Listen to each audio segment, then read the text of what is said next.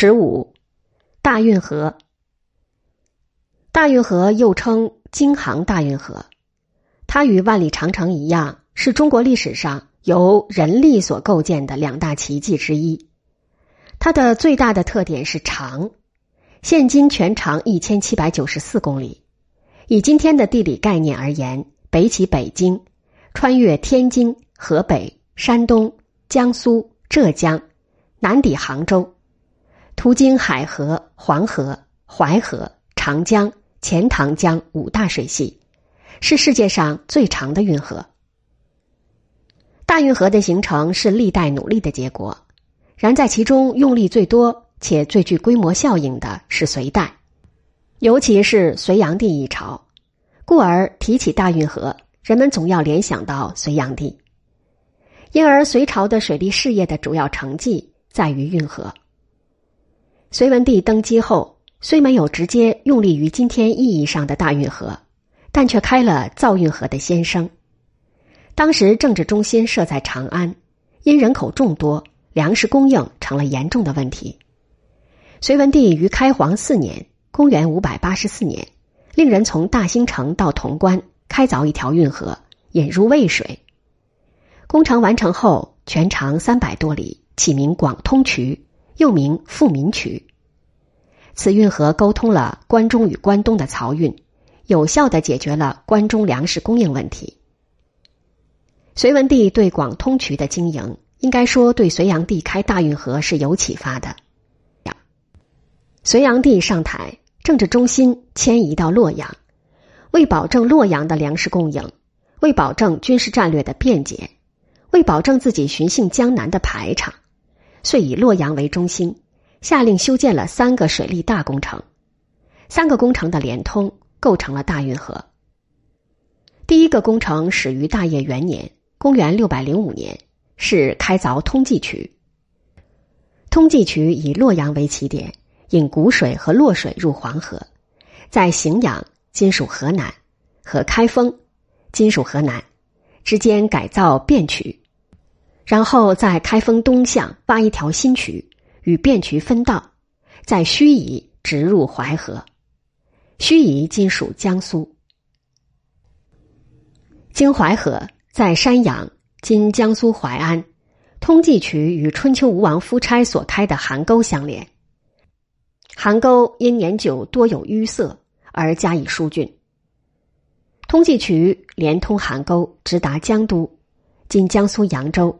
连接起淮河和长江，形成了大运河的南段，全长一千一百公里。第二个工程始于大业四年（公元六百零八年），是开凿永济渠。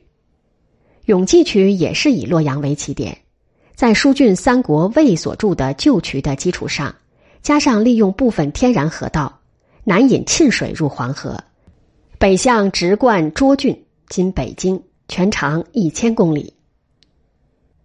第三个工程始于大业六年（公元六百一十年），是开凿江南河。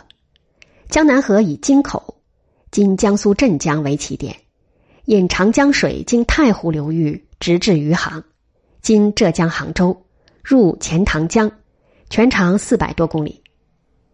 通济渠、永济渠、江南河构成了大运河，全长两千五百公里。大运河的三大段。各有其开凿的具体目的。通济渠加邗沟，能将洛阳与扬州连为一气，便于隋炀帝下扬州。扬州是隋炀帝早年的发迹之地，即所谓龙兴之地，故定名为江都。此外，扬州是当年天下最繁华的所在，是风流的隋炀帝魂牵梦萦的地方，所以这一段造的特别豪华，特别壮观。大业杂记说，水面阔四十步，通龙舟，两岸为大道，种榆柳，自东都至江都两千余里，树荫相交。每两翼至一宫为停顿之所，自京师至江都离宫四十余所。将大运河向南延伸，除了隋炀帝个人意图外，还有在政治上控制南方，在经济上依靠南方的政府行为。永济渠是为了争高丽，《隋书延皮传》云：“江兴辽东之意，自洛口开局，达于涿郡，以通漕运。”江南河应当说是通济渠的延长，其流经的太湖流域以及末端的杭嘉湖平原，乃是天下最富庶的地方，由此可以更深入的通进富庶的江南，使江南的财富和粮食源源不断的运向洛阳。对隋炀帝开大运河一事，历史毁誉参半。持否定观点者认为。开挖大运河，调发了大量的民意；开通济渠，征集河南、淮北一百多万民工；疏浚邗沟，征集淮南十多万民工；挖永济渠，征集河北一百多万民工；通江南河，又征集了数量庞大的民工。这些民工的调发都是强行的、无条件的，迫使农民放弃了田间生产，并受到极其严重的经济剥夺。再者，民工在工程中的生活及其命运是令人难以想象的悲惨。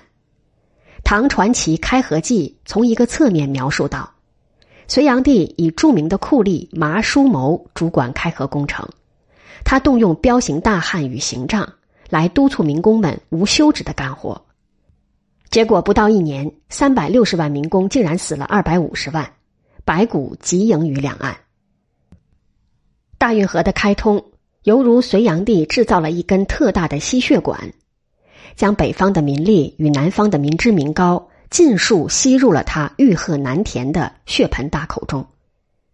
他下扬州的龙舟长二十多丈，上建四层楼阁，分正殿、内殿和东西朝堂。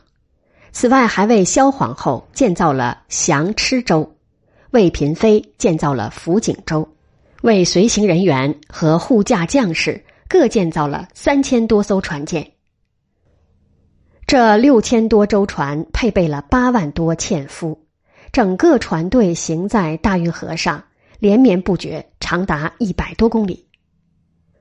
如此的船队，其耗费之多是难以估计的。此外，从南方运向洛阳或运向扬州，供隋炀帝挥霍的赋税，更是个天文数字。唐代诗人李敬芳的一首诗说。汴水通淮利最多，生人为害亦相和。东南四十三州地，曲尽之高是此河。由于隋炀帝通过大运河来进行穷奢极侈的游乐，致使民众失去了最低限度的生存条件，以致铤而走险，揭竿而起，爆发了农民大起义，导致了隋王朝的崩溃。故而隋朝的灭亡与此河有关。许浑《汴河亭》一诗云：“广陵花盛地东游，先批昆仑一派流。百二进兵辞项阙，三千宫女下龙舟。宁云古镇星辰动，浮浪齐开日月浮。四海一诗归有道，迷楼还似景阳楼。”持赞赏观点者认为。大运河的开通使中国从此有了经济大动脉，它贯穿南北，商旅往还，传承不绝，极大的便利了漕运，便利了商业流通。不仅如此，还便利了文化交流，便利了政治运作，使黄河流域与长江流域有机的凝为一体。唐人皮日休传《汴河明》说：“北通涿郡之余商，南运江都之转输。”其为利也薄哉！大运河促进了南方的经济发展，特别是使长江中下游得到了空前的开发，其包括商业的开发、手工业的开发、城市的开发。对大运河的评价众说纷纭，莫衷一是，然往往贬者过于贬，褒者过于褒。